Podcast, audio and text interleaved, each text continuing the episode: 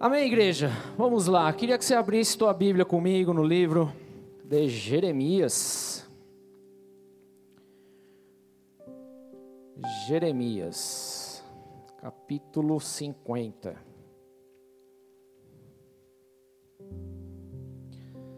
Muito obrigado, hein? Deus abençoe. Glória a Deus, hein? Olha aí. Muito obrigado, hein? Jeremias 50, versículo 34, diz assim: Contudo, o redentor deles é forte, Senhor dos exércitos é o seu nome, ele mesmo defenderá a causa deles e trará descanso à terra, mas inquietação aos que vivem na Babilônia. Até aí, feche seus olhos. Pai, em nome de Jesus Cristo, queremos glorificar e te exaltar nessa noite. Tu és o Deus deste lugar, tu és o nosso Senhor. Nós nos sujeitamos ao teu senhorio e pedimos a unção do teu Santo Espírito sobre as nossas vidas, porque queremos ser ministrados por ti, Senhor, impactados pela tua glória, impactados pela tua pela tua presença, meu Deus. Por isso, venha ao nosso encontro, meu Deus, para a glória do teu santo nome. Que esse não seja mais um culto, porque na verdade nenhum culto é apenas mais um culto, mas cada culto, Senhor, meu Deus, é a revelação da tua glória sobre as nossas vidas. E por isso nós invocamos o teu santo nome, consagramos a ti esse tempo e pedimos, meu Deus, que o Senhor fale aos nossos corações, que toda e qualquer forma de resistência agora que possa existir, seja em nossas vidas, seja seja no mundo espiritual, seja agora destruída em nome de Jesus. Assim nós oramos diante de Ti e clamamos hoje, meu Deus, para a glória do Teu santo nome, o nome santo de Jesus Cristo, meu Deus. Amém, amém, amém, amém. Glória a Deus.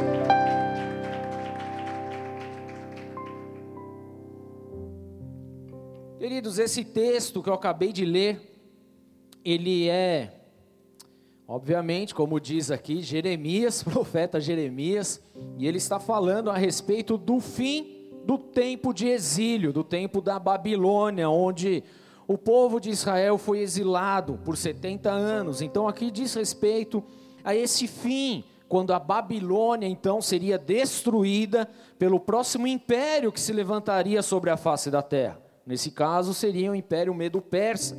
Se você não sabe, na verdade, existiram quatro grandes impérios que dominaram o mundo a qual nós vivemos, mundo da época, e que foi profetizado, inclusive, a respeito de Daniel, que participou desse tempo de exílio, desde o comecinho de, do, do exílio. Então Daniel, ele profetizou a respeito disso, através de um sonho, onde o rei Nabucodonosor, rei da Babilônia, teve.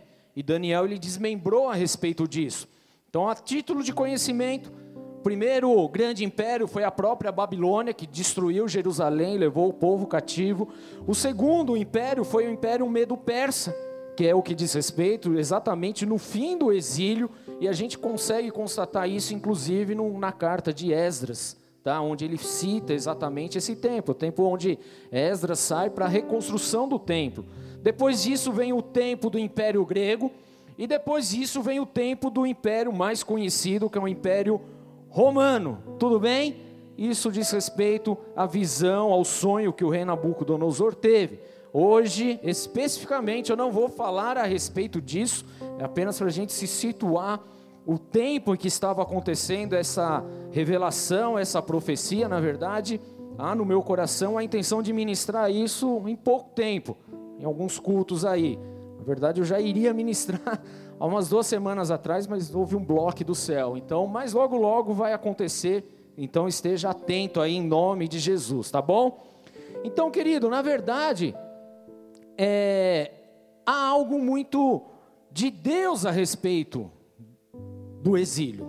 Obviamente, tudo que está na Bíblia diz respeito a Deus. Mas o que nós precisamos compreender é que o exílio, ele aconteceu por alguns motivos, tá? E um desses motivos é justamente porque o povo abandonou a fé, porque houve uma grande apostasia no meio do povo, porque o pecado comia solto, tudo bem? E esse povo se envolveu com outros deuses, que não eram o Deus Jeová, o Deus Todo-Poderoso. Tá ok? Deixaram de adorar o único Deus e Rei para adorar a outros deuses. Então entenda, quando isso acontece, sempre que quebramos a regra, querido, ficamos sujeitos e vulneráveis a toda a reação que isso possa gerar. E foi exatamente isso que aconteceu. O que vale ressaltar aqui, igreja, é que por inúmeras vezes, não foi nenhuma, nem duas, nem três, mas muitas e muitas vezes o Senhor chamou o próprio povo ao arrependimento. E se o povo tivesse se arrependido, voltado para o caminho do Senhor, o exílio, obviamente, não teria acontecido. Mas porque houve esse endurecimento, então o povo passou pelo exílio, ok? Então Deus ele chama ao arrependimento. Deus ele chama o povo para um conselho, mas o povo não quis. O povo ele estava justamente vivendo debaixo da sua vontade, daquilo que, daquilo que eles queriam fazer, ok? E muitas vezes nós estamos justamente vivendo nessa, nesse meio termo também. Mas o que é importante diante de tudo isso é entender que, apesar do povo que não quis se arrepender e o povo foi elevado para o exílio, apesar de todo esse caos que parece ter sido, e de fato foi, nada disso fugiu do controle do Senhor. Amém? Então fala para você todo o caos que pode acontecer na minha vida não fugiu do controle de Deus. Amém? não fugiu do controle de Deus. Na verdade, foi um tempo necessário para alinhamento, para que o povo entendesse, então voltasse ao caminho do verdadeiro Deus, do verdadeiro Senhor. Então, muitas vezes, igreja, nós fazemos as coisas por osmose e não nos preocupamos se aquilo que nós estamos fazendo realmente agrada a Deus ou não. Nós simplesmente fazemos, porque a gente acha que é legal porque a gente acha que tem que ser assim. Se está de acordo com os princípios espirituais ou não, são outros 500. A gente simplesmente faz. E simplesmente fazemos isto, querido, quando nós fazemos isto, na verdade nós estamos vivendo um grande perigo na nossa vida. Porque a gente não tem que fazer as coisas por achismo.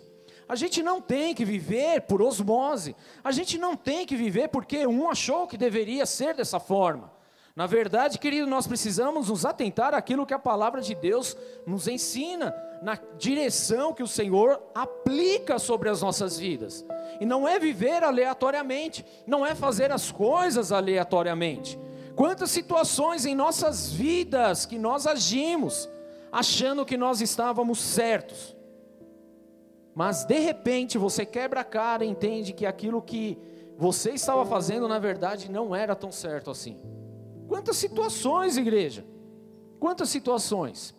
Hoje, por exemplo, eu entendo que atitudes que eu tomei lá atrás, que eu achava legal, achava que estava certo, na verdade não foram tão certas assim, não foi tão coerente assim. Mas naquele momento eu achava que sim, mas se fosse hoje, eu faria diferente. Você já se pegou pensando nisso? Se eu tivesse a mesma mentalidade que eu tenho hoje, há 10, 20, 30, 70 anos atrás, eu faria tudo diferente? Você já pensou nisso em algum momento da sua vida? É exatamente isso. Isso faz sentido para você, igreja? Para mim faz muito sentido. Porque às vezes a gente faz algumas coisas e a gente não está tendo entendimento daquilo. E a gente vai, daquilo que a gente planta, a gente vai acabar colhendo, ok? Então são situações que acontecem. Mas se fosse hoje, talvez a gente agiria com toda certeza, muito diferente do que a gente fez lá atrás. Isso é algo óbvio, querido. Quantas situações e atitudes que você e eu, queridos, já passamos lá atrás e que hoje nós faríamos totalmente, é muita coisa. Para para analisar, por exemplo, a tua adolescência. Quantas bizarrices nós fizemos, é ou não é verdade? Quantas coisas loucas, não é? Quem já fez besteira aqui, na sua época de adolescente? Né? Todos nós. O Rafa contou umas ontem que eu desacreditei. Né? E eu também fiz algumas. A Ju fez outras. Né? Nada com pai. Eu nunca roubei um bêbado na vida. Você já roubou algum bêbado na vida? Não, né? Eu nunca fiz isso. Eu acho que você que me roubou. Porque eu era o bêbado, na verdade, né? Passou a Misericórdia, hein, amor? Quase morri aquele dia. Eu tomei um pau de segurança lá, viu? No Paulo Noia, viu? Eu bem lembro disso, viu?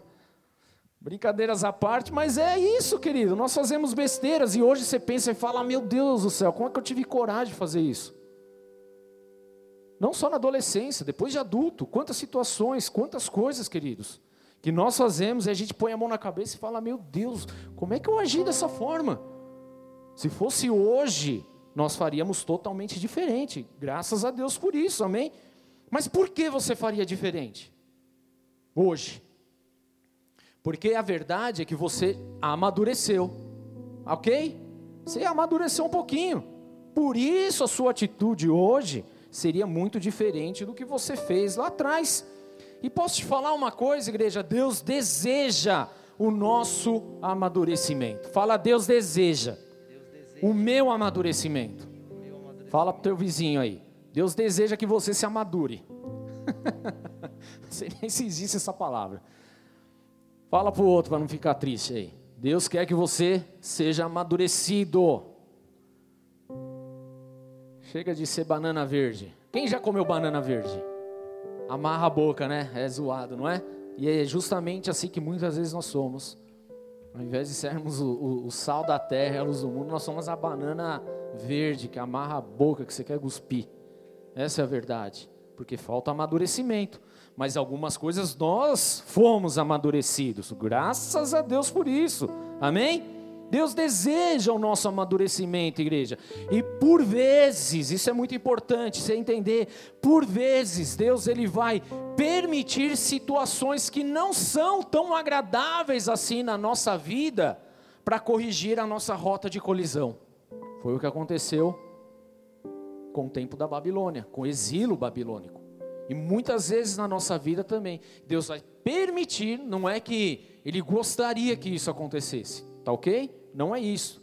Mas ele vai permitir que situações aconteçam em nossa vida para que, para que haja então uma correção na nossa rota.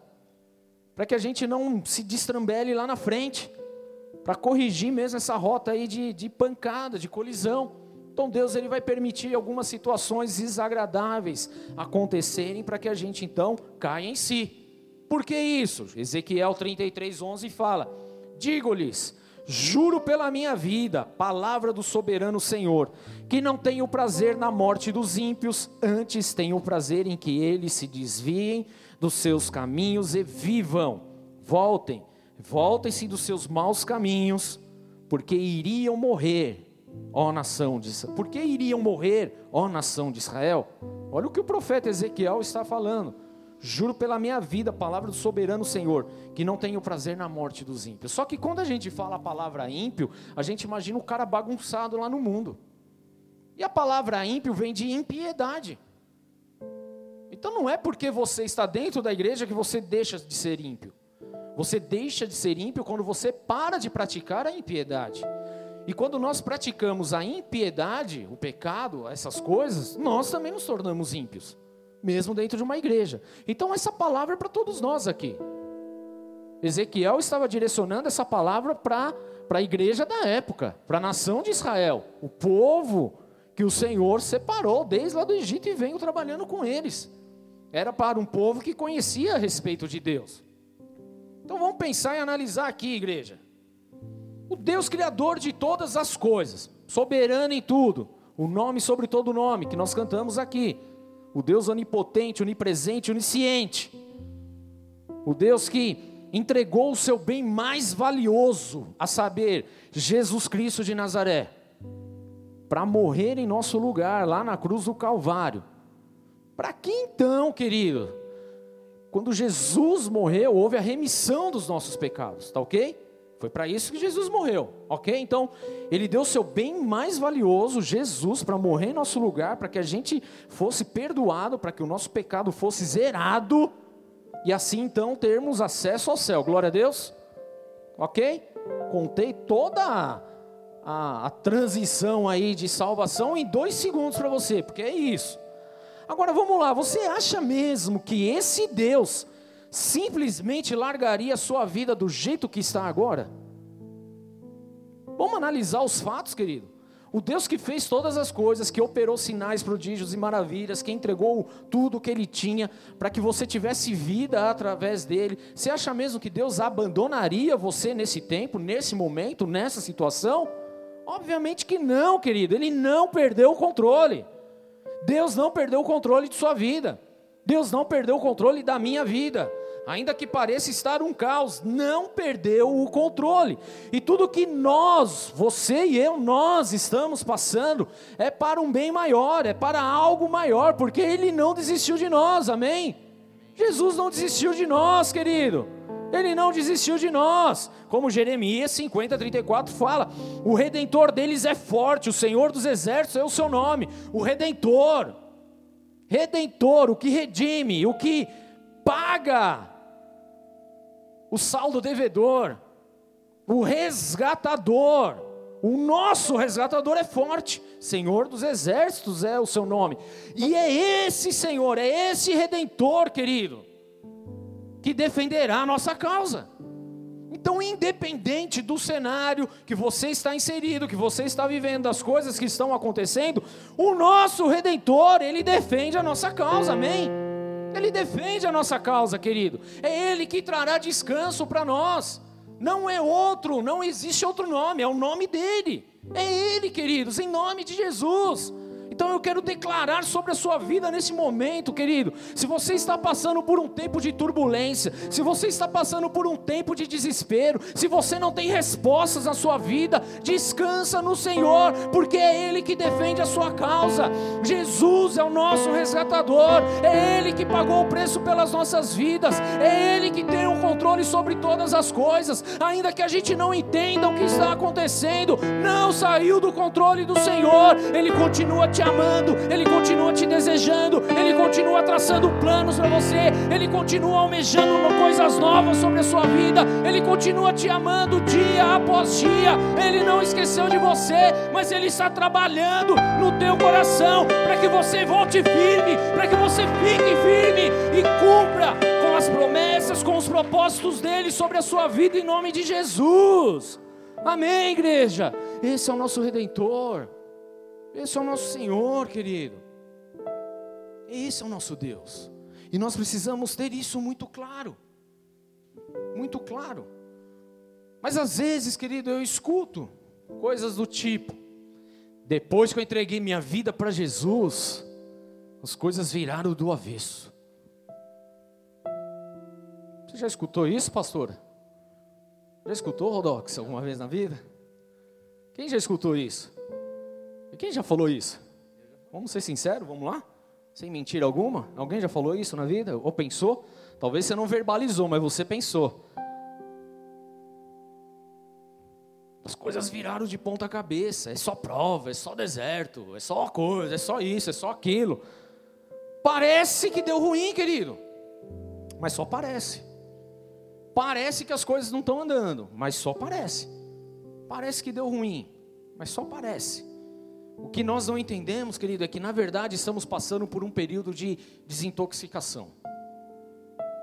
Tudo bem? Nós estamos passando por esse período de desintoxicação.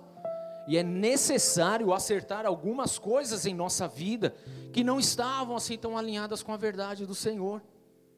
É necessário, é necessário. Não pense você, querido, que vai entregar a tua vida ao Senhor e a tua vida vai continuar a mesma. Não vai continuar a mesma. Vai melhorar e muito. Mas tem muita coisa que vai ser arrancada também. Tem muita coisa que vai ser trabalhada. Tem muitas situações aí que precisam ser avaliadas. Porque a verdade, querida, é que a gente caminhava tudo torto, tudo errado, fazendo só besteiras. E a gente não pode continuar da mesma forma. Mas nada saiu do, do controle de Deus. Ah, parece que está tudo ruim. Não está, querido. Calma. Aguarde, confie no Senhor, amém? Ele é o nosso redentor. Ele é o nosso redentor, amém? Ele mesmo defenderá a nossa causa. Ele trará descanso à nossa vida, à terra. É Ele, querido. E lembre-se disso. Acabei de ler Ezequiel. Deus não tem prazer na morte do ímpio. E por isso se faz necessário uma santificação em nossa vida. Fala santificação. Santificação. É necessário, igreja. É muito necessário. Eu sei que nós queremos ouvir palavras de coach, de avanço, de que você pode, né, de que você vai conseguir, você vai prosperar, você vai ser rico, você vai ser milionário. Tudo bem, nada contra, querido. Se eu for milionário, não tem problema nenhum. Mas não é isso que tem que motivar as nossas vidas. Porque não adianta nada sermos milionários, conquistarmos o mundo e perdermos a nossa alma. Deus não tem prazer na morte do ímpio. Amém? Não tem prazer na morte do ímpio, e por isso a necessidade de uma santificação em nossa vida. Mas isso, igreja, não é apenas para aqueles que chegam e entregam a sua vida no Senhor hoje, por exemplo. Não. Isso é algo que vamos passar a vida toda sendo moldados a cada dia, aperfeiçoados, e isso se chama amadurecimento.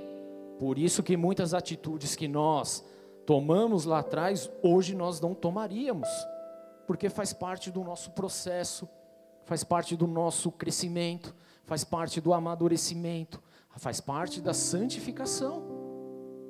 É isso, querido, isso é um trabalho diário que nós vamos passar. Então, a todo momento, a todo tempo, de tempos em tempos, igreja, nós vamos ser peneirados, nós seremos sacudidos, seremos prensados, para ver o que tem aí, o que, que precisa ainda largar, abandonar, como que está o nosso coração. O que você precisa compreender é que o Evangelho, ele nunca vai passar a mão na cabeça do pecado, nunca. Fala o Evangelho não vai passar a mão na cabeça do pecado. Chupa Satanás. É isso aí mesmo. Não vai. Muito pelo contrário, ele vai confrontar o pecado. Vai confrontar o pecado. Porque foi isso que o próprio Senhor Jesus fez. E talvez por conta disso, muitos no meio do caminho acabam abandonando a sua fé, porque é muito mais fácil para o nosso corpo corrupto não ser confrontado, porque é ruim ser confrontado, é ou não é verdade? Quem gosta de ser confrontado aqui? Ninguém gosta, mas é necessário. Eu não estou falando confronto de briga, estou falando confronto de Deus conosco, da, do convencimento do Espírito Santo em nossas vidas, ok? Da palavra do Senhor sobre nós. Ninguém quer ser confrontado, mas o nosso corpo corrompido, ele prefere não ser confrontado. É mais fácil abraçar o nosso orgulho e sair caminhando com ele. É mais fácil nós acharmos que está todo mundo errado e só a gente certo. É muito mais fácil. Infelizmente, igreja, é assim que acontece. Mas nós precisamos passar pelo confronto. E de tempos em tempos o Senhor ele permite que essas coisas aconteçam. Como foi necessário acontecer o tempo de exílio, para que o povo entendesse que o caminho que eles tomaram foi um caminho de morte, um caminho errado que não quiseram se arrepender. Então muitas vezes vão acontecer situações desagradáveis para ajustar alguma coisa na nossa vida que ainda não está tão certo assim. Então entenda, querido, é necessário passarmos por isso. Deus ele nunca vai passar a mão na cabeça do pecado. Amém? A nossa alma quer passar. Nós, corruptos, coração corrupto, corpo corrupto quer. Mas com o Senhor não é assim, querido. Porque Ele conhece o nosso coração, a nossa vida por inteiro. Então, em nome de Jesus, permita que Deus que Jesus, que o Espírito Santo te molde hoje no padrão do céu. Amém? Não mais um padrão deste mundo, não mais um padrão humano, não mais um padrão pervertido, ímpio, mas um padrão celestial, querido. Em nome de Jesus. Parece que deu ruim, mas não deu. Parece que está tudo do avesso, mas não está, querido. Não é bem assim, não. Tudo bem? Porque o Senhor ele tem algo muito maior sobre a vida de vocês, sobre a minha vida como é que a gente pode compreender um pouquinho a respeito disso, querido? No próprio livro de Jeremias que nós estamos, mas agora, lá no capítulo 18, ele fala sobre a casa do oleiro. Talvez você já tenha ouvido algo a respeito. E se ouviu, Deus quer falar novamente contigo, não tem problema nenhum. Mas talvez não. E nós vamos ler aqui a partir do verso 1 que fala: Esta palavra que venham a Jeremias da parte do Senhor vá à casa do oleiro, e ali você ouvirá a minha mensagem. Então fui à casa do oleiro e o vi trabalhando com a roda. Olha só, igreja, vai entendendo aí a, a mensagem. Mas o vaso de barro que ele estava formando estragou-se em suas mãos, e ele o refez, moldando outro vaso de acordo com a sua vontade. Então o Senhor dirigiu-me a palavra: Ó comunidade de Israel, será que eu não posso agir com vocês como fez o oleiro? Pergunta o Senhor. Como barro nas mãos do oleiro, assim são vocês nas minhas mãos, ó comunidade de Israel. Se em algum momento eu decretar que uma nação ou um reino seja arrancado, despedaçado e arruinado, e se essa nação que eu adverti converter-se de sua perversidade, então eu me arrependerei e não trarei sobre ela a desgraça que eu tinha planejado. E se noutra ocasião eu decretar que uma nação ou um reino seja edificado e plantado, e se ele fizer o que eu reprovo e não me obedecer, então me arrependerei do bem que eu pretendia fazer em favor deles. Agora, portanto, diga ao povo de Judá e aos habitantes de Jerusalém: Assim diz o Senhor: Estou preparando uma desgraça e fazendo um plano contra vocês. Por isso, converta-se cada um do seu mau procedimento e corrija a sua conduta e as suas ações. Até aí, querido. Queridos, essa palavra ela, é, ela tem que mexer no nosso coração. Porque ouvir isto não é algo muito agradável. Mas, por vezes, é necessário. Nós precisamos ser moldados segundo a vontade de Deus, porque Ele é justo, Ele é fiel, e a Sua palavra ela vai se cumprir, você querendo ou não. Mas talvez, querido, você hoje, da geração da hipergraça, diga: Pastor, isso é coisa do passado, isso é coisa do Antigo Testamento, o barato hoje é outro. Nós estamos no tempo do amor e da graça. E eu vou te dizer algo, querido, não é bem por aí. Porque a palavra de Deus, ela continua fiel. Céus e terras passarão, mas a minha palavra permanecerá. E nós muitas vezes só queremos parte da palavra, mas a palavra ela vai se cumprir por um todo. Amém? Então vamos lá para o primeiro, para o Novo Testamento. Já que a questão é o velho, o velho já passou. Vamos para o novo, querido. No Novo Testamento, qual foi a primeira pregação de Jesus? Primeira. Vocês se lembram? Não? Eu vou recordar para vocês. A primeira pregação dele foi: arrependei-vos, pois é chegado o reino dos céus.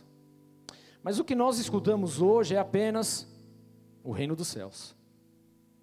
Você entende como nós cortamos partes, trechos da palavra? Mas a primeira pregação foi: arrependei-vos. E por diversas e diversas vezes Jesus disse: vai não peques mais.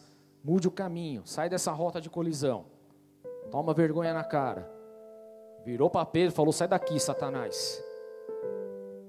Porque você vai contra os planos de Deus. Olha só, querido. Vai um pastor falar hoje: sai de retro, Satanás. o chicote estrala para o lado dele. Porque a gente é a geraçãozinha da graça, da hipergraça mas nós só compreendemos em partes. Nós precisamos nos aprofundar um pouquinho mais. Todos os apóstolos, querido, pode pegar aí na tua Bíblia, depois você mergulha, leia de Mateus até Apocalipse, querido. Todos confrontaram o pecado. Todos confrontaram o que estava errado. Todos, querido, trouxeram alinhamento. Então parece que deu ruim, mas não deu. Fala, parece que deu ruim. Parece que deu ruim. Mas não deu. Só está parecendo. Tudo bem? Querido, não é diferente para os dias de hoje, amém? Pecado continua sendo pecado. Impiedade continua sendo impiedade. Perversidade continua sendo perversidade. Maldade continua sendo maldade. Apostasia continua sendo apostasia.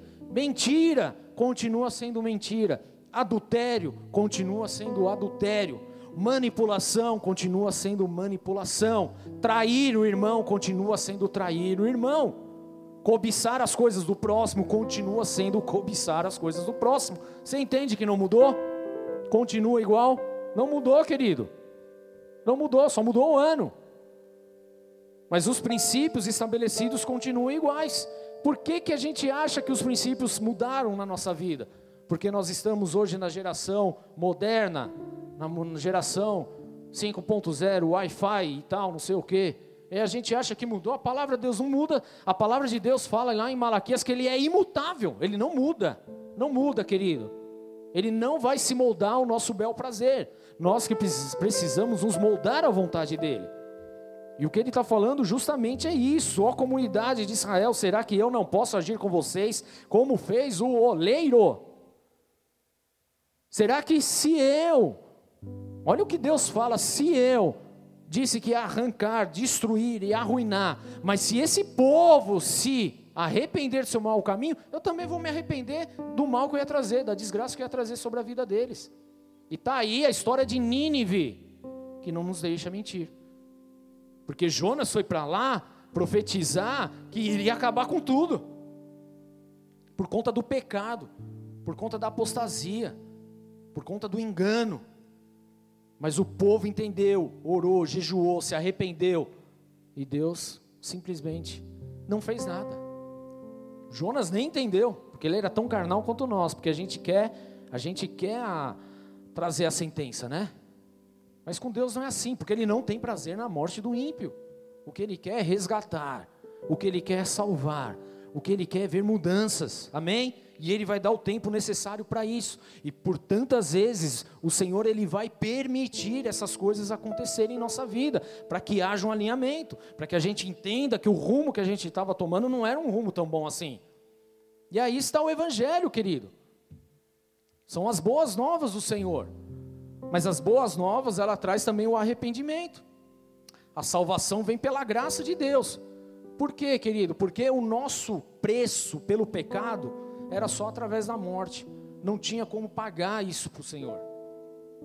E Jesus veio e comprou essa dívida, entregando a sua vida. Mas a partir daí, querido, tudo no reino, nós precisamos fazer debaixo de um respaldo. Porque se eu agir de qualquer maneira, querido, eu estou rasgando, simplesmente anulando a obra redentora de Jesus na cruz do Calvário.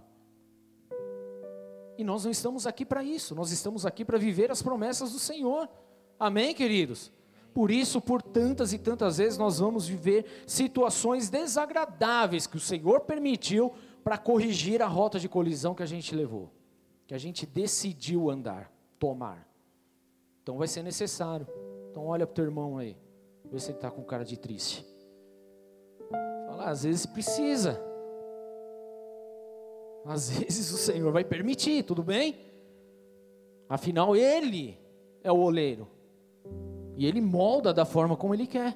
Se ele está vendo que tem alguma coisa errada, ele vai manifestar o poder dele para que haja ali algo sobre as nossas vidas. Tudo bem? Mas falar sobre oleiro, barro, vaso, parece meio esquisito. Vamos entender isso de uma forma melhor, querido, porque não foi por acaso que Deus fez essa comparação entre barro e oleiro. Não foi por acaso. Nada na Bíblia é por acaso. Em Gênesis 2, 7 fala: Então o Senhor Deus formou o homem do pó da terra. Pó da terra. Mas, pastor, eu não acredito nisso. Mas você deveria acreditar, porque é a Bíblia. E do primeiro ao último versículo, ela nunca se perdeu. Ela nunca se contradizeu. Contradiz, sei lá como é que fala. Nunca errou. Contradizeu. Daqui a pouco vem os memes, né? Ó, o rei do meme está aqui atrás, ó, cuidado. Cara das figurinhas aí, ó. Ixi, meu Deus do céu. Porque nada se perdeu no meio do caminho, muito pelo contrário. A teoria da revolução tentou provar o contrário, mas não consegue provar até hoje. Aliás, o pai da revolução, no final da vida dele, falou que era impossível negar a existência de Deus, que tudo foi obra dele. Mas tem gente batendo cabeça até hoje com isso, que vem do macaco, vem do plâncton, vem do, do Big Bang, vem do não sei de onde, e não consegue provar, é só teoria, não consegue provar absolutamente nada. Mas no final eles têm que voltar para a Bíblia, porque a Bíblia explica tudo isso. Você consegue dar um glória a Deus a respeito disso, querido? Porque esse é o nosso Deus, é o nosso redentor, amém? É Ele criador de todas as coisas. Então o Senhor Deus formou o homem do pó da terra e soprou em suas narinas o fôlego de vida, e o homem se tornou um ser vivente. O que está falando aqui, querida, é que Deus formou o homem do pó da terra, com as suas próprias mãos. Se você ler o capítulo 1 e 2 inteiro, é exatamente isso que ele está falando. Agora vamos lá, querida, essa palavrinha pó, ela vem do original Yafar, que significa terra, chão, minério, ou seja, barro, é isso, terra pura. Exatamente isso. Agora, se você ainda tem dúvida a respeito disso, vai no médico e pede para ele te explicar a composição do teu corpo. É exatamente tudo que tem no chão, na terra, é o que tem no teu corpo. Não foge nada. Se você ainda tem alguma dúvida. Eu não sou médico, mas você vai lá depois no consultório e vai pesquisar. Nosso corpo é formado por sais, minerais, por tudo isso. É o que a terra tem. Porque Deus formou dessa forma. Amém? Nome de Jesus. Amém. Tudo bem até aqui? Então essa palavrinha ela vem justamente disso. E se você prestou atenção no que eu falei até agora, então você vai entender, querido, que o que Deus estava mostrando aqui para Jeremias 18 sobre o oleiro, querido, era justamente isso que esse vaso feito de barro, de terra, de chão, cheio de minerais, ou seja, o próprio homem, está nas mãos do Senhor. E ele pode fazer tudo. Amém? Ele pode fazer toda essa mudança, toda essa revolução na vida do ser humano. Obviamente que ele faz isso com um propósito, querido. Qual é esse propósito? Mudança, transformação, arrependimento. Então muitas vezes parece que deu ruim na nossa vida, mas não deu. Só parece que deu ruim, mas não deu. Ou seja, igreja, o nosso Senhor e Pai, Ele vai amassar esse barro quantas vezes se fizer necessário, para aperfeiçoar, para tirar toda e qualquer forma de impureza, você gostando ou não. E aí você vai olhar o vaso sendo amassado, quem somos nós, querido? Sendo ali moldado, sendo arrancado algumas coisas, tomando outra forma, você vai falar: Meu, deu ruim, mas não deu. É o Senhor permitindo certas coisas, querido, para que você não tome a rota errada, o caminho errado. Amém? Tudo bem, igreja? Porque é isso que ele fala em nome do Senhor. Em Ezequiel 33, 11: Juro pela minha vida, palavra do soberano Senhor, que não tenho prazer na morte dos ímpios, antes tenho prazer que eles desviem dos seus caminhos e vivam. Então, o desejo do Senhor é que a gente viva. Simples assim. E não é só a vida terrena aqui que nós estamos agora, mas é a vida eterna. Então o desejo do Senhor é esse. Então quando ele vê que a nós, o nosso caminho, a nossa caminhada, as nossas atitudes estão nos levando para um caminho longe de Deus, para uma situação totalmente fora do daquilo que é o céu, daquilo que é o plano desde o início, desde Gênesis, querido. Então Deus ele permite acontecer algumas situações para que essa rota ela seja alinhada novamente. Gostando ou não, doendo ou não, querido, vai acontecer. E é por isso que tantas situações às vezes brotam da nossa vida. Na verdade, é a gente sendo moldado, sendo espremido, sendo arrancado toda imperfeição, toda impureza, tudo aquilo que não presta, para que a nossa jornada, o nosso caminho se endireite. Tudo bem? Porque, querido, a verdade é que muitas vezes nós só vamos dar conta de si, das coisas erradas, quando a gente quebra a cara. Não deveria ser assim se a gente fosse obediente à palavra de Deus, tá bom? Que fique claro isso. Mas às vezes a gente só vai compreender que fez lambança quando a gente vê a lambança feita.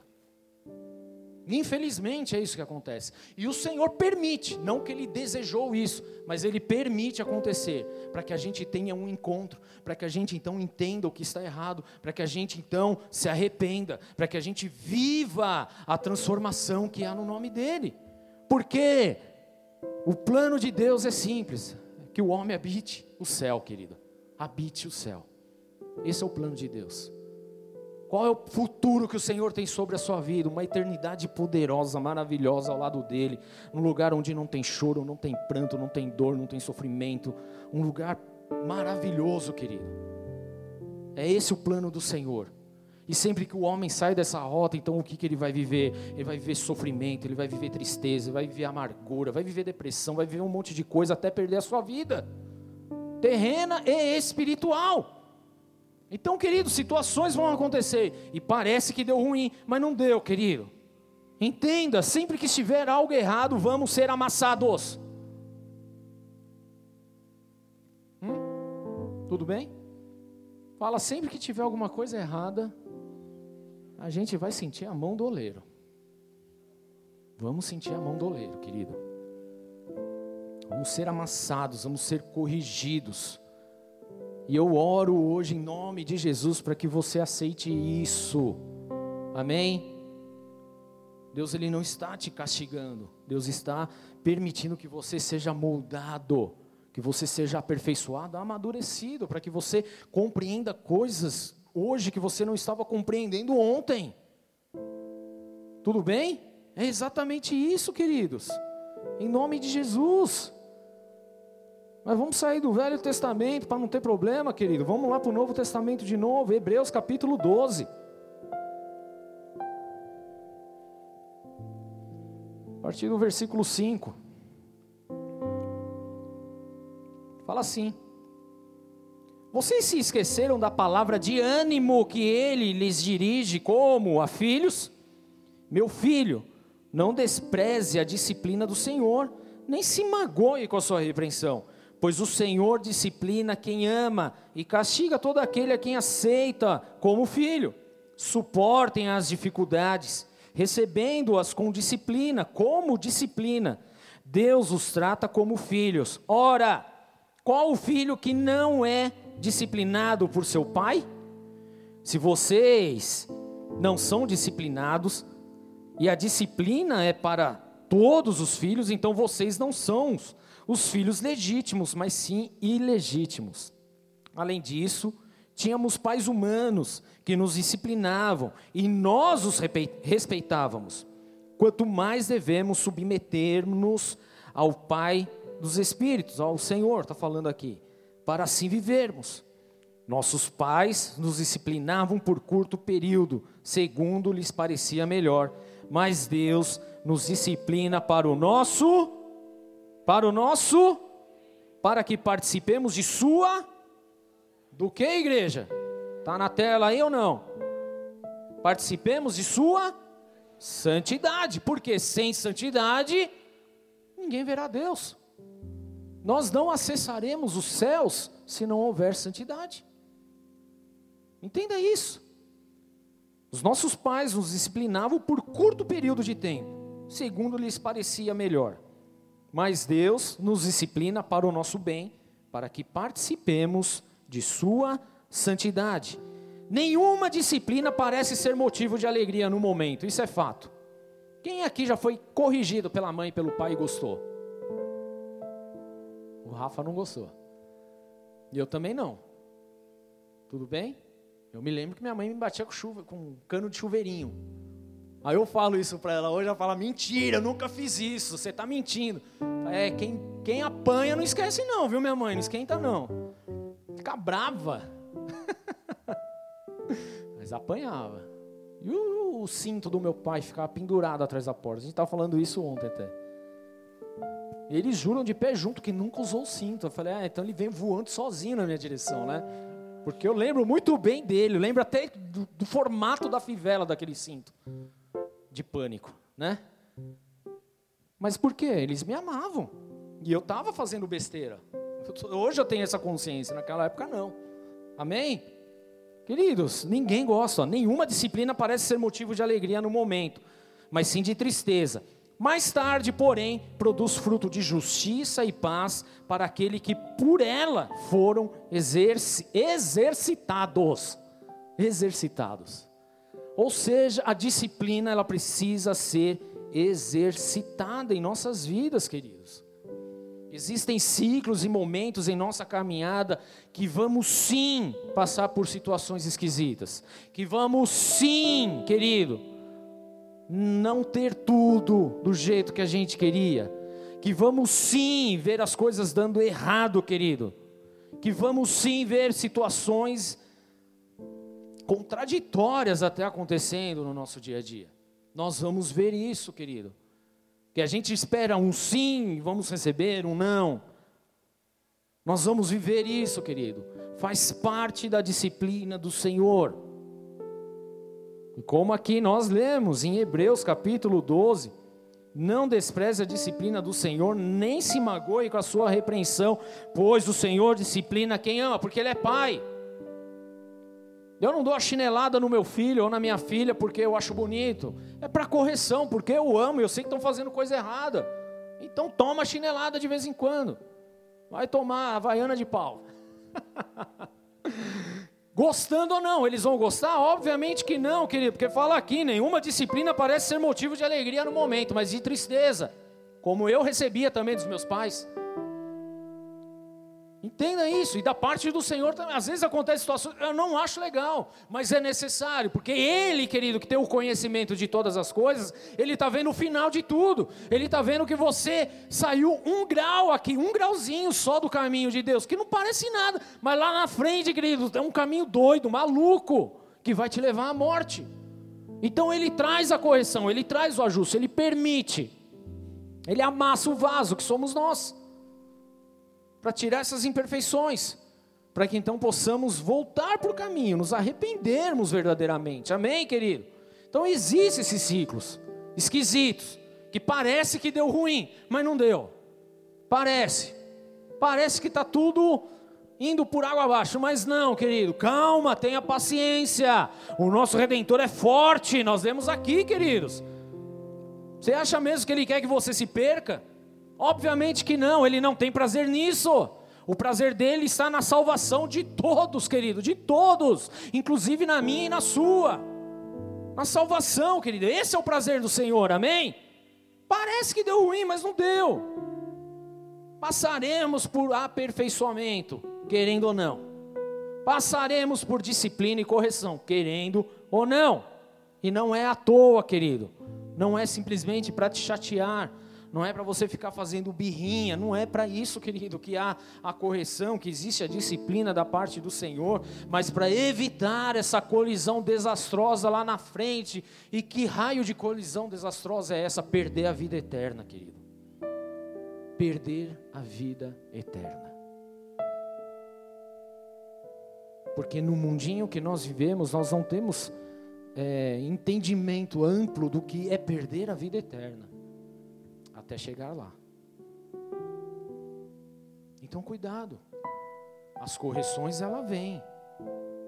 Mas ela não vem numa forma só de punição, não é isso, querido, não é essa a questão, mas de conserto, de mudança de vida, para que a gente não perca a vida eterna. Nós somos esses vasos que o Senhor molda, que o Senhor aperfeiçoa, que Ele tira as impurezas.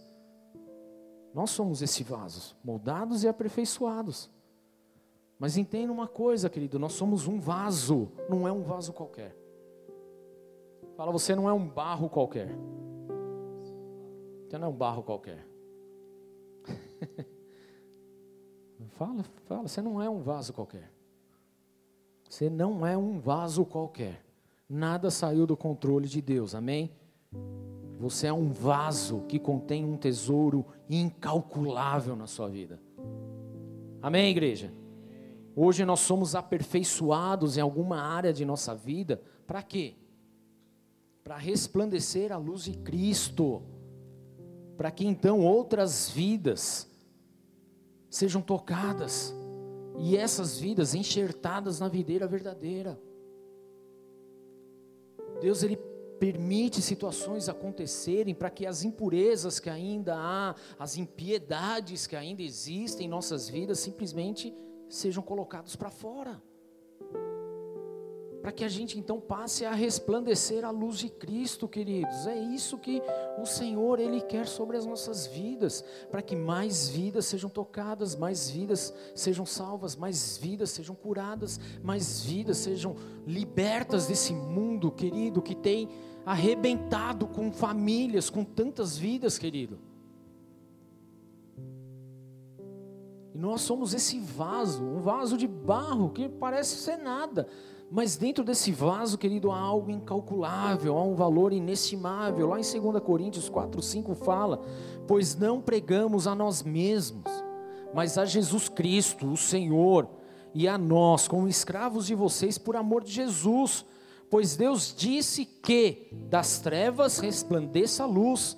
Ele mesmo brilhou em nossos corações para a iluminação do conhecimento da glória de Deus na face de Cristo. Mas temos esse tesouro em vasos de barro, para mostrar que esse poder que a tudo excede provém de Deus e não de nós. Queridos, nós somos esse vaso, e dentro desse vaso, querido, nós temos esse, esse valor incalculável. Sabe o que, que é isso, querido? É a porção do Espírito Santo que está em sua vida, porque o Espírito Santo ele não está do teu lado, querido. Quando você aceitou Jesus como teu Senhor e Salvador, o Espírito Santo não ficou parado aqui do teu lado olhando para tua cara. Ele habita no teu coração, ele habita na tua vida. E é através do Espírito Santo de Deus que Deus comunica com você, querido. E é por isso que muitas vezes você vai fazer alguma coisa de errado e vem aquela sensação, você, meu, não deveria fazer isso. O que, que é isso, querido? É o Espírito de Deus comunicando com você. Um valor incalculável, querido. Ele mesmo brilhou em nossos corações para a iluminação do conhecimento da glória de Deus. Ele mesmo está em nossas vidas, queridos. Você não é um vaso, um barro à toa, querido, mas você tem dentro de si algo incalculável. Então aceite, querido, que esse tesouro que habita em você te corrija de verdade. Porque nós precisamos resplandecer a luz de Cristo, a glória de Deus. Mas temos esse tesouro em vasos de barro para mostrar que esse poder que a tudo excede provém de Deus e não de nós. De todos os lados, queridos, somos pressionados. Todos os lados nós somos pressionados, mas não desanimados. Deixa eu falar algo para você, querido, porque quando ele fala pressionado é o que vem de fora, vem de fora. Mas quando ele fala de desânimo é algo que está dentro. Então ele está falando que de todos os lados nós recebemos pressão mas o nosso coração, o nosso espírito, ele não se desanima. Podemos ficar perplexos com as coisas que estão à nossa volta, mas dentro de nós não há desespero, querido. Podemos até ser perseguidos, está falando do exterior, mas nós jamais seremos abandonados, porque o Senhor disse que Ele estaria conosco todos os dias até a consumação de tudo, querido, porque o Espírito Santo habita em nossas vidas. Poderíamos até sofrer, queridos, em nossa caminhada certos abatimentos, mas nós não seríamos destruídos, porque o que habita dentro de nós é maior do que o que está no mundo. Situações vão acontecer que exteriormente não é bom, querido. Exteriormente não é aquilo que você talvez desejou, sonhou ou imaginou, mas Deus permitiu, querido. Mas o que você precisa entender é que habita o Espírito Santo de Deus na sua vida. Então você não será esmagado, não será destruído, querido. Você será aperfeiçoado no meio das batalhas, no meio das guerras, porque é nesse momento que nós conseguimos enxergar: nossa, como eu sou orgulhoso, nossa, como eu fui vaidoso, nossa, como eu fui grosso, nossa, como eu fui um idiota nessa situação. É nesse momento, querido, por quê? Porque é o Espírito Santo, o valor inestimável, a, a preciosidade o tesouro precioso que habita em nós, que está trabalhando isso. Então você não está sozinho, querido. Você não está sozinho.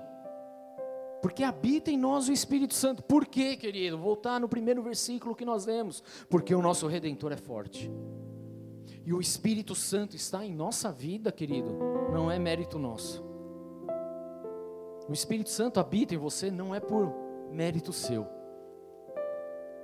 o Espírito Santo só habita na sua vida, igreja. Sabe por quê? Porque Jesus pagou o preço e foi elevado aos céus. E porque ele foi elevado aos céus, então ele liberou o Espírito Santo sobre as nossas vidas. Porque até então nós éramos apenas seres viventes. Mas quando o Espírito Santo de Deus vem, querido, ele vem justamente para convencer. Ele vem justamente para tratar. Ele vem justamente para mostrar o que está certo, o que está errado. Ele vem justamente para mostrar aquilo que estava guardado no nosso coração e que não, tá, não tem valor diante do Senhor. E porque Ele ama a nossa vida, Ele nos corrige. Então entenda, querido, não entenda, na verdade, não entenda o Espírito Santo mal. Não entenda ele de uma forma má. Porque ele ama a sua vida. Ele só está aqui por sua causa. Ele só está aqui por sua causa, por minha causa, para que a gente não perca o caminho, para que a gente não saia do caminho. Porque o nosso redentor, ele é forte, é ele que cuida de nossas vidas. E isso acontece através do Espírito Santo de Deus, querido. Amém.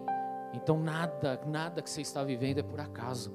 Nenhuma pressão talvez que você esteja passando é à toa, querido. Há um propósito do Senhor nisso. O que muita gente não entendeu é que nós precisamos aguardar com paciência no Senhor. É que nós precisamos crer e simplesmente permitir que o Espírito Santo haja. É através desse momento, quando nós entendemos isso, querido, as coisas mudam. O mar à nossa frente simplesmente se abre porque você passa a ter outro entendimento. Por que, que você acha que você hoje, já macaco velho de igreja, querido, você hoje tomaria decisões diferentes do que você tomou lá atrás? Não é mérito seu, é porque o Espírito Santo ele está trabalhando no teu coração. É Ele que está permitindo esse amadurecimento. E para você que está hoje aqui na casa do Senhor, você está entendendo exatamente a respeito disso. Porque você também não está aqui à toa. Amém? Deus, na verdade, Ele permitiu você passar certas situações e tem gente, querido, que passa cada coisa desesperadoras. Mas Deus assim permitiu, porque foi o único meio, talvez, que essa pessoa pudesse ter de estar na presença do Senhor se derramar na presença de Deus. A gente, querendo ou não, Deus permitiu e a pessoa está aí, está se derramando, está aceitando Jesus, sua vida está sendo transformada, não só sua vida, aí é uma consequência, uma reação em cadeia, porque começa a tocar os teus filhos, o teu marido, a tua esposa, o teu pai, a tua mãe, os teus negócios, os teus sentimentos, toca tudo, querido, porque é a glória de Deus sendo manifestada. É essa a vontade do Senhor, é isso que Ele deseja sobre as nossas vidas, porque Ele não tem prazer nenhum na morte de nenhum ímpio. Então, quando você vê pessoas se destruindo, pessoas se matando, querido, pessoas perdendo a vida, fazendo um monte de asneiras por aí, entenda, Deus não tem prazer nenhum com isso. Na verdade, Ele chora por causa disso, porque a vontade de Deus é que todos se salvem, é que todos se arrependam. E nós precisamos, querido, muitas vezes ter esse, essa faísca no nosso coração, na nossa vida, para poder viver e cumprir com o propósito do Senhor. Porque o coração do homem é enganoso. Nós nos enganamos de uma forma muito fácil. O coração do homem ele é desesperadamente corrupto, é o que a palavra de Deus fala. Então, de tempos em tempos, Deus permite situações acontecerem para que a gente seja mudado, para que a gente seja aperfeiçoado para que aquelas impurezas que ainda estavam escondidas lá no fundo do vaso, lá bem no fundinho, saiam. E precisamos abrir o nosso coração para isso, porque Deus ele quer fazer algo novo hoje. Deus ele quer trazer algo sobre a sua vida. Deus ele quer mover o céu sobre a sua vida. Você não vem aqui à toa, você não está assistindo esse culto à toa. Não ache que é à toa. Mas na verdade Deus está trabalhando, porque as coisas parecem estarem desmoronando na sua cabeça, mas parece que deu ruim, mas não deu, porque nada saiu do controle da mão de Deus, nada, nada, não saiu, nem o teu desemprego, nem o que você está passando, nada, nada saiu do controle da mão de Deus. Deus ele permite, queridos. Talvez não fosse a vontade dele, mas ele permitiu para que algo fosse corrigido. Então entenda como aconteceu com o exílio babilônico, onde o povo foi levado lá por conta da rebeldia, por conta do pecado, querido. Da mesma forma, às vezes Deus ele permite certas situações acontecerem, mas no final entenda, querido, é Ele que defende a nossa causa, é Ele que está à nossa frente é o nosso redentor, é o nosso resgatador, é o nosso salvador Jesus. Amém? Ele está à frente de tudo. Ele está cuidando de tudo. Ele está olhando sobre a sua vida, ele está te conduzindo nesse momento. Ele permitiu. Não é que ele se agradou, mas ele permitiu para que essa rota de colisão então fosse alterada, para que o rumo natural das coisas fossem alterados para que resplandecesse a glória de Jesus. E a partir de hoje, querido, com essa rota de colisão acertada, querido, para o lugar certo, amém?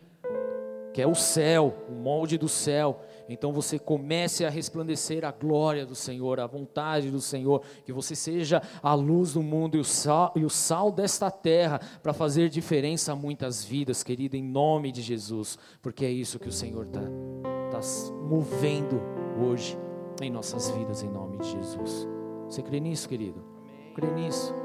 Parece que deu ruim, mas não deu não.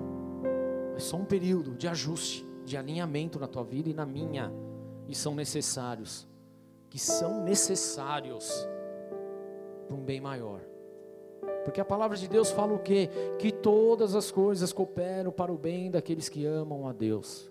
A gente vê essa frase escrita, esse versículo escrito em carro, em Bíblia, em livro, tatuagem, vê num monte de lugar. Só que a gente esquece e a gente quer riscar o tudo. Mas todas as coisas mesmo quando está sendo pressionado, mesmo quando está perplexo, mesmo quando está sendo perseguido, mesmo quando está abatido, todas as coisas de alguma forma cooperam para o bem daqueles que amam a Deus. Então você que ama a Deus, eu sei que você ama a Deus, entenda, Deus está operando algo poderoso sobre a sua vida hoje, porque a alegria dele é a tua salvação. Amém? Ale... O que, que a Bíblia fala? Que quando um pecador se arrepende, a festa nos céus. Por que, que há festas nos céus? Porque cumpriu o propósito. Porque é para isso mesmo, querido. Amém? É para isso mesmo, e glória a Deus por isso. E vamos viver isso, porque a partir de hoje nós vamos resplandecer a glória de Deus. Amém? Porque saímos da colisão e entramos no caminho verdadeiro que é Jesus Cristo. Feche seus olhos, queridos, em nome de Jesus. Feche seus olhos.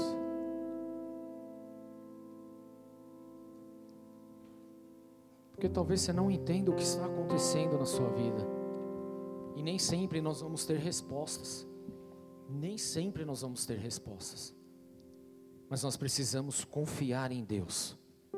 Confiar em Deus, porque nada saiu do controle dele. Então abra o teu coração, querido. Porque o redentor, o resgatador deles é forte. O Senhor dos exércitos é o seu nome. É esse redentor, é esse resgatador que defende a nossa causa. E é Ele que trará descanso na nossa vida. Ele que trará descanso à nossa vida. É o Senhor. E eu quero fazer um convite para você que está nesse lugar, para você que assiste esse culto, a entregar a sua vida para esse redentor, Jesus Cristo porque nada fugiu do controle dele. Você está aqui com um propósito de ser tocado, de ser salvo e de resplandecer a glória dele, para que mais vidas sejam alcançadas e salvas também em nome de Jesus. Por isso eu quero fazer esse convite para você que ainda não entregou a tua vida ao Senhor e Salvador Jesus, ao Redentor. Quero fazer esse convite para que você Entregue a tua vida agora para Ele. E que você experimente as coisas boas que Ele tem para você. Para que você saia desse caminho que estava te levando para a morte. E tome o caminho que te leva aos céus. Se esse é seu caso, querido, põe a mão no teu coração. Vamos fazer uma oração juntos aqui. Você que nos assiste também, põe a mão aí no teu coração nesse momento. Porque Deus ele quer te salvar. Deus ele quer te libertar. Deus ele te ama de uma forma incondicional. Você é precioso para o Senhor, de tal maneira que Ele entregou tudo o que tinha para que você fosse salvo, para que você fosse resgatado. E você tem a oportunidade hoje de ver a porta do céu aberta e você tendo acesso direto ao Pai, entregando a sua vida a Jesus. Põe a mão no teu coração, vamos orar. Repete assim comigo, Senhor Jesus. Senhor Jesus. Nesta noite. Nesta noite. Eu entrego a minha vida a ti. Eu entrego a minha vida a ti. E eu declaro. Eu declaro. Que tu és o meu redentor. Que tu és o meu redentor. Tu és o meu salvador. Tu és o meu salvador. E eu declaro, E eu para declaro que céus escutem, que céus escutem, para que a terra escute, para que a terra escute, para que o inferno para escute, que o inferno escute, que eu tenho apenas que eu tenho apenas um Salvador, um Salvador, que é Jesus Cristo. que é Jesus Cristo. E assim E assim eu me submeto eu me à submeto sua vontade, à sua à vontade, sua disciplina, à sua à disciplina, sua correção, à sua correção, porque Ele porque Ele tem um bom futuro tem um bom futuro para mim, para mim. Em nome de Em Jesus. nome de Jesus. Amém. Senhor, eu oro por essas vidas e eu declaro sobre elas o teu poder. O teu poder, o teu Espírito Santo, tocando, enchendo-os com poder, com unção, com glória, com alegria, com ânimo, com esperança, com amor, em nome de Jesus. Que seja um tempo, Senhor meu Deus, sim de concertos, mas um tempo de grandes experiências contigo.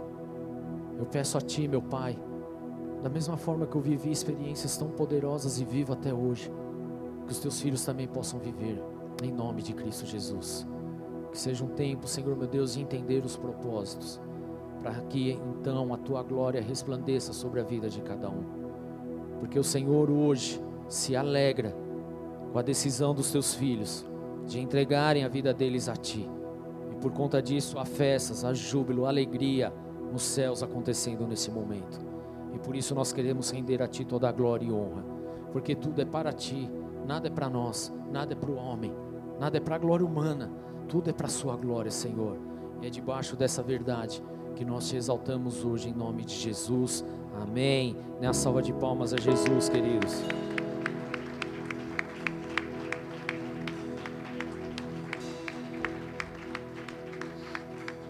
Glória a Deus. Você que fez essa oração no final do culto, tem o pessoal dos boas-vindas que estará lá atrás da igreja, com tablets lá. Pro... Cadê o pessoal dos boas-vindas? Cadê ali? Tá ali, ó. Vem aqui pra frente, mulher. Corre aqui. O pessoal precisa te ver. Vem aqui, mulher.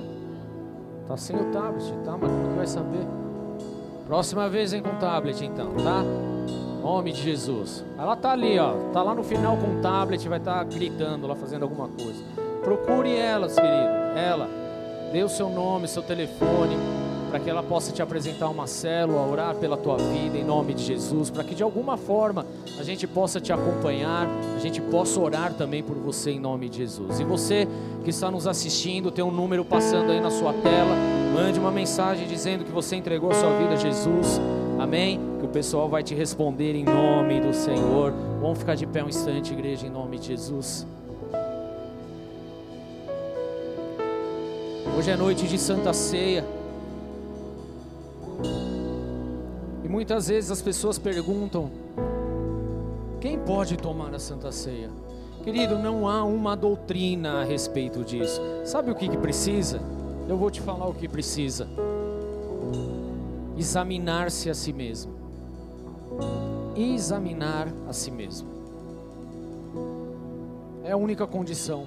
Sabe por quê? Quando há a, a examinação de si. Hã? Estou ruim hoje. Que, como é que é? Como que é? Autoexame, está aqui a psicóloga falando. esse autoexame, querido, nós vivemos exatamente esse processo do Senhor, de entender que há falhas em nossas vidas, mas nós voltamos à essência da pregação de Jesus, que é examine-se a si mesmo, mas de arrependei-vos. Porque quando a gente se examina e entende o erro, é onde a gente pode se arrepender. É a única coisa, querido. Você não precisa fazer nada. O resto é o Senhor que faz. Eu quero dar oportunidade, antes do pessoal entregar a ceia, de ter esse tempinho de adoração, para que você se examine, para que você se coloque na vontade de Deus, para que você confesse os seus pecados, para que o Espírito Santo te convença a respeito dos pecados, para que haja conserto, para que haja alinhamento, amém? Em nome de Jesus, para que você entenda que os processos que você está vivendo hoje é para que haja um amadurecimento para o dia de amanhã. Então não adianta, querido, a gente simplesmente resmungar por aquilo que nós estamos passando hoje. O que nós precisamos entender é o ciclo, é o momento, é aquilo que nós estamos vivendo, porque Deus ele está nos aperfeiçoando, Deus está arrancando algumas impurezas, e o que nós precisamos? Entregar as nossas vidas, arrepender, amém? E viver em nome de Jesus, nessa essência do Senhor, para a glória do Senhor, amém? Amém, igreja? Feche seus olhos, tem esse tempinho de adoração, de oração a Ele, em nome de Jesus, em nome de Jesus.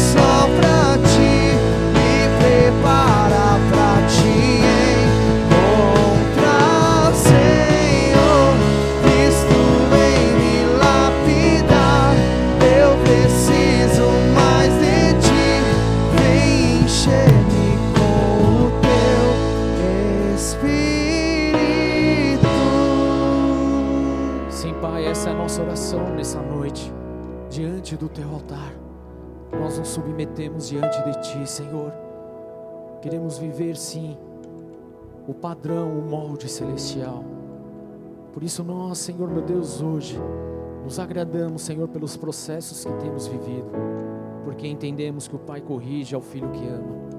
Tu és o nosso Pai, e de forma alguma o Senhor quer que ninguém aqui se perca no meio do caminho, mas que todos tomem o rumo ao céu, porque em breve Jesus voltará e subirão aqueles que estão preparados, aqueles que se arrependeram dos seus maus caminhos, aqueles que submeteram assim ao teu ciclo, à tua vontade. Ainda que as coisas pareçam que deu ruim em nossas vidas, meu Pai, nós sabemos hoje que o Senhor está nos aperfeiçoando, nos moldando, porque o Senhor tem algo muito melhor para nós. Assim nós oramos, Senhor meu Deus, em nome de Jesus. E depois dessa análise, Senhor, dessa confissão, desse entendimento, nós queremos nos assentar à Sua mesa, sim, para trazer à memória a Tua morte e a Tua ressurreição, meu Pai, em nome de Jesus Cristo, Senhor. Por isso, hoje, meu Deus, essa ceia não será mais uma ceia, mas será uma ceia com entendimento, sabendo que Jesus, Ele morreu para me salvar, que a vida dele que foi moída na cruz do Calvário, foi para que a minha vida não estivesse lá moída, Senhor, mas que através da graça que há no Senhor, nós hoje somos salvos pelo sangue de Jesus. Assim nós vamos ceiar hoje, entendendo e examinando as nossas vidas, para a glória do teu santo nome, Jesus. Amém e amém. Glória a Deus. Na salva de palmas ao Senhor. Os diáconos podem servir, por favor, em nome de Jesus.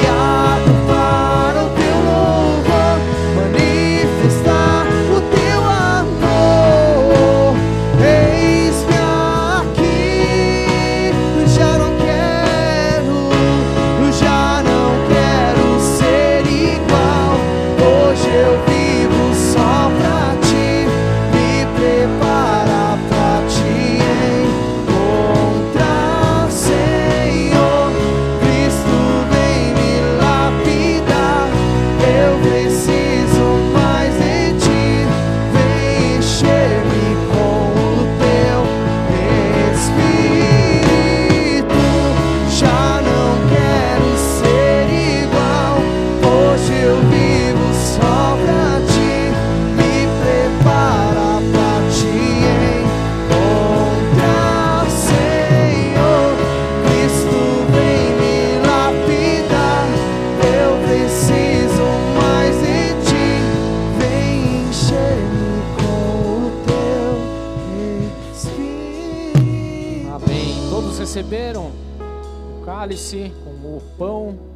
Todo mundo recebeu. Se alguém não recebeu, levante a mão.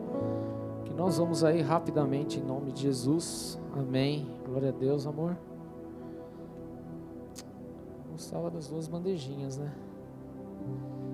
Glória a Deus. Todos nós passamos por processos, por ciclos.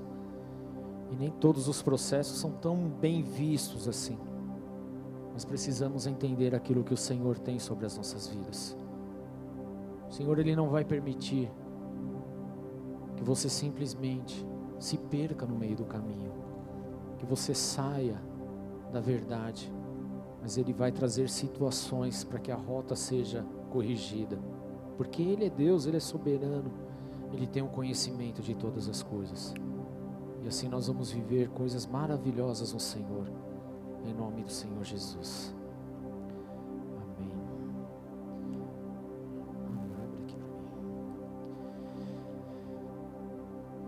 A palavra do Senhor nos diz, 1 Coríntios 11, 23. Pois recebi do Senhor o que também lhes entreguei, que o Senhor Jesus, na noite em que foi traído, tomou o pão e, tendo dado graças, partiu e disse: Isto é meu corpo que é dado em favor de vocês. Façam isso em memória de mim. Da mesma forma, depois da ceia, ele tomou o cálice e disse: Este cálice é a nova aliança no meu sangue. Façam isso sempre que o beberem em memória de mim. Porque sempre que comerem desse pão e beberem desse cálice, vocês anunciam a morte do Senhor até que ele venha. Portanto, todo aquele que comer o pão ou beber o cálice do Senhor indignamente será culpado de pecar contra o corpo e o sangue do Senhor. Examine-se cada um a si mesmo, e então coma do pão e beba do cálice. Vamos orar. Pegue seu, seu pão e seu. Seu suco de uva. Vamos orar. Senhor, nós consagramos esses elementos diante do Senhor, declaramos aqui a sua bênção, quebrando e desfazendo toda e qualquer forma de malignidade. Reconhecemos, Senhor, a tua obra redentora na cruz do Calvário, pois o teu corpo foi moído, o teu sangue foi derramado, para que nós tivéssemos vida em ti. E por isso, Senhor, nós fazemos isso em Sua memória, porque sabemos que em breve o Senhor voltará, então poderemos fazer esta ceia na tua mesa, Senhor, em nome de Jesus. Assim nós queremos apresentar esses elementos diante de ti em nome de Jesus. Amém. Comamos o pão.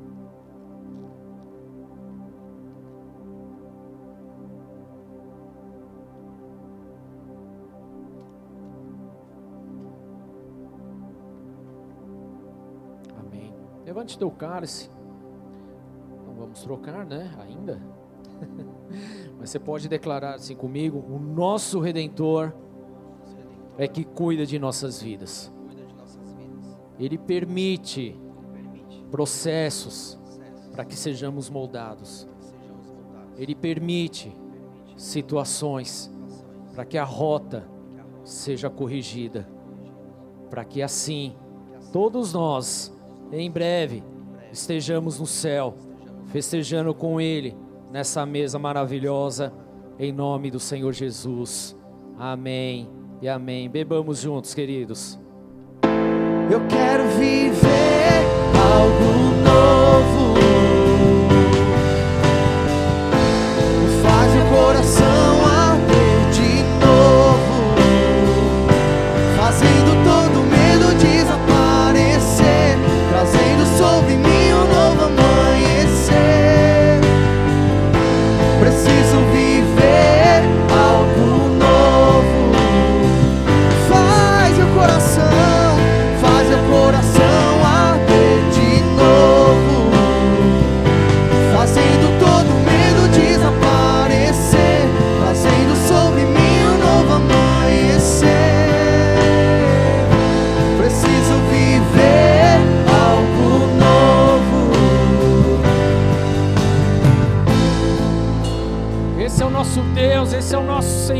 Esse é o nosso Salvador. É o sangue dele que nos lava, que nos purifica. É através sim dos ciclos que ele nos aperfeiçoa. E nós nos submetemos a ele, porque ele sabe, ele sabe do que precisamos, ele sabe o que precisa ser corrigido, ele sabe o que precisa ser acertado, porque ele é soberano, ele é conhecedor de todas as coisas. Esse é o nosso Senhor, esse é o nosso redentor, esse é o nosso resgatador, esse é o nosso Senhor Jesus Cristo de Nazaré, Rei dos reis, Senhor dos senhores. Este é o nome sobre todo nome. É Jesus Cristo, esse é Jesus Cristo, esse é Jesus Cristo, pois nada, absolutamente nada, saiu do controle de Suas mãos, mas Ele tem o conhecimento, e por isso, por isso Ele nos cura, por isso Ele nos salva, por isso Ele nos liberta. Esse é Jesus Cristo, aleluia!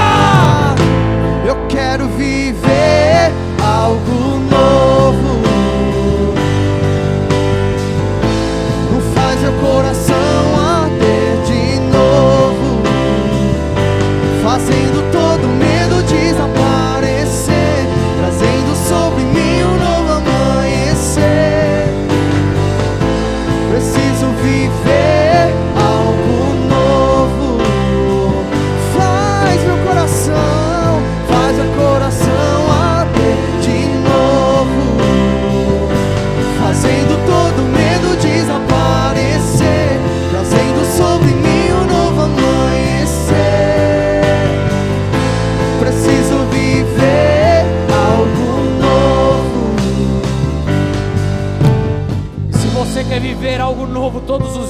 tua vida. Dê uma grande salva de palmas a Jesus, amém. Aleluia! Levante sua mão bem alto e diz assim: Se Deus é por nós, quem será contra nós? O Senhor é o meu pastor e nada me faltará. Contudo, o redentor deles é forte, ele mesmo defenderá a nossa causa. O nosso redentor é Jesus, é ele que traz o descanso. Amém? Amém? Oremos juntos. Pai nosso que estás nos céus, santificado seja o teu nome, venha a nós o teu reino, seja feita a tua vontade, assim na terra como nos céus. O pão nosso de cada dia nos dai hoje. Perdoa as nossas dívidas, assim como nós perdoamos aos nossos devedores, e não nos deixes cair em tentação, mas livra-nos do mal, pois teu é o reino, o poder e a glória para sempre. Amém. E amém. Vão debaixo dessa